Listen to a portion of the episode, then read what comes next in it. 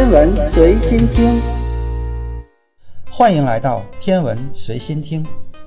向天空打开手电筒，百分之百的人可能都会认为光会继续的传播下去，并且未来将一直传播到宇宙的尽头。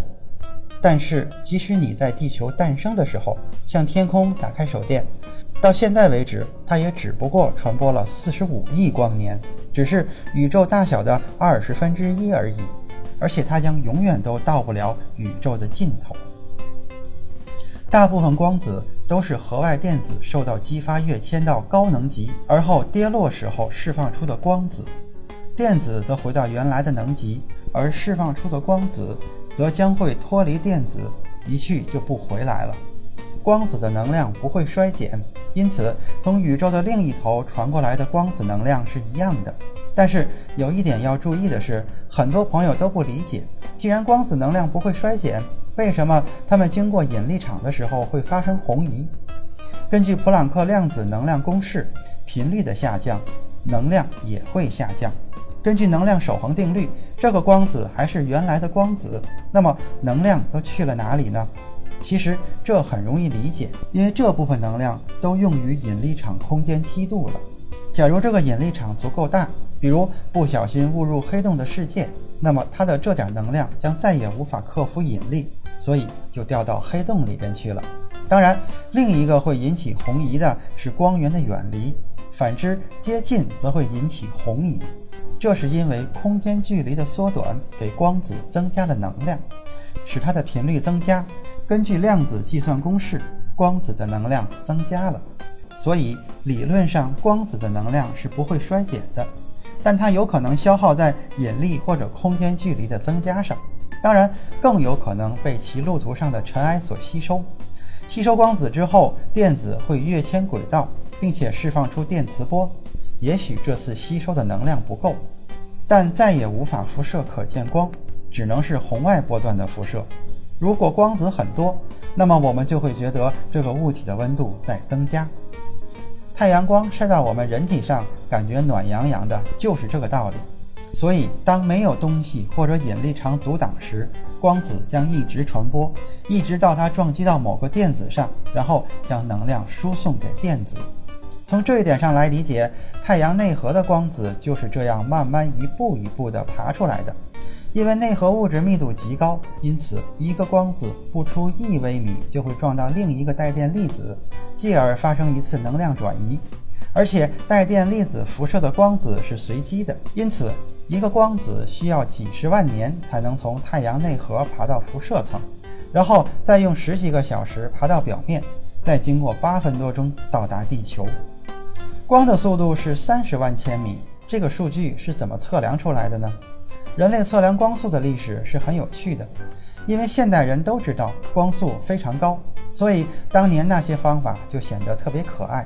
特别是这些可爱的方法将那些大科学家困扰的时候。一六二九年，荷兰科学家萨贝克曼曾用一点六千米以外的一面镜子观察反射回的大炮闪光。一六三八年，意大利科学家伽利略用相隔数千米的灯笼打开和关闭来测定光速。这两位都是科学家，而且是大科学家，但可惜光速实在是太快了。经过这点距离，不过十一微秒，眼睛眨一眨都比这个慢多了，所以这是不可能完成的任务。不过继续发展方法就靠谱多了。一六七六年，天文学家奥勒罗莫根据木卫一绕木星的公转周期，在地球靠近木星的时候，比地球远离木星的时候更短，推测出光速是有限的。他计算出光速大约是二十二万千米每秒。尽管这个速度和现代光速相差了百分之二十六，但是各位要知道，这大约是清朝康熙十五年的事情。牛顿也计算过光速。并且得出各种颜色的光速度一致的结论。一七二九年，布拉德发现了光行差，而且计算出光速。他取得的数据已经比较准确了。阿曼德·培索和傅科合作，在一八六二年取得了比较准确的光速。他们测得的速度大约是二十九点八万千米每秒，这个速度已经和现代光速相差无几了。他们所用的设备也被称为培索傅科仪。也就是我们熟悉的齿轮法测光速。十九世纪六十年代，麦克斯韦用他的方程组推导出电磁波的速度和光速相等，因此他认为光是一种电磁波。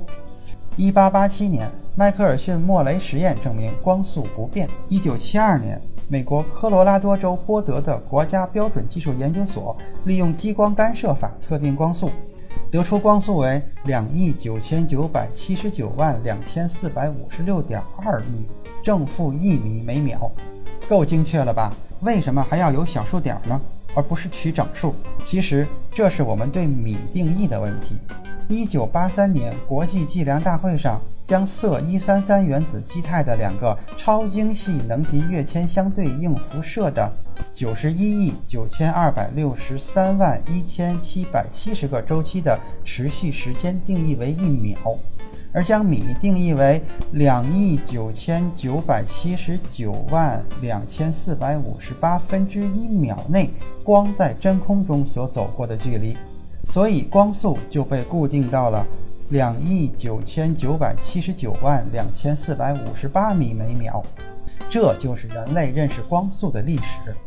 光的速度那么高，怎么可能有光到不了的区域呢？但是，其实光速在宇宙中速度并不算高。从太阳点燃的那一天开始算起，光也不过走了二十分之一的宇宙距离。因为可观测宇宙达到了九百三十亿光年，四十五亿年只能走四十五亿光年的距离。那么假以时日，总会走到吧？其实一点机会都没有。我们简单的来算一下就知道了。二零一三年，欧洲普朗克卫星测得精确的哈勃常数是六十七点一五千米每秒每百万秒差距，它是宇宙膨胀速度大小的衡量标准。以此计算，宇宙大约会在一百四十五点六一四七五二亿光年外膨胀的速度超过了光速，这是一个难以理解的问题。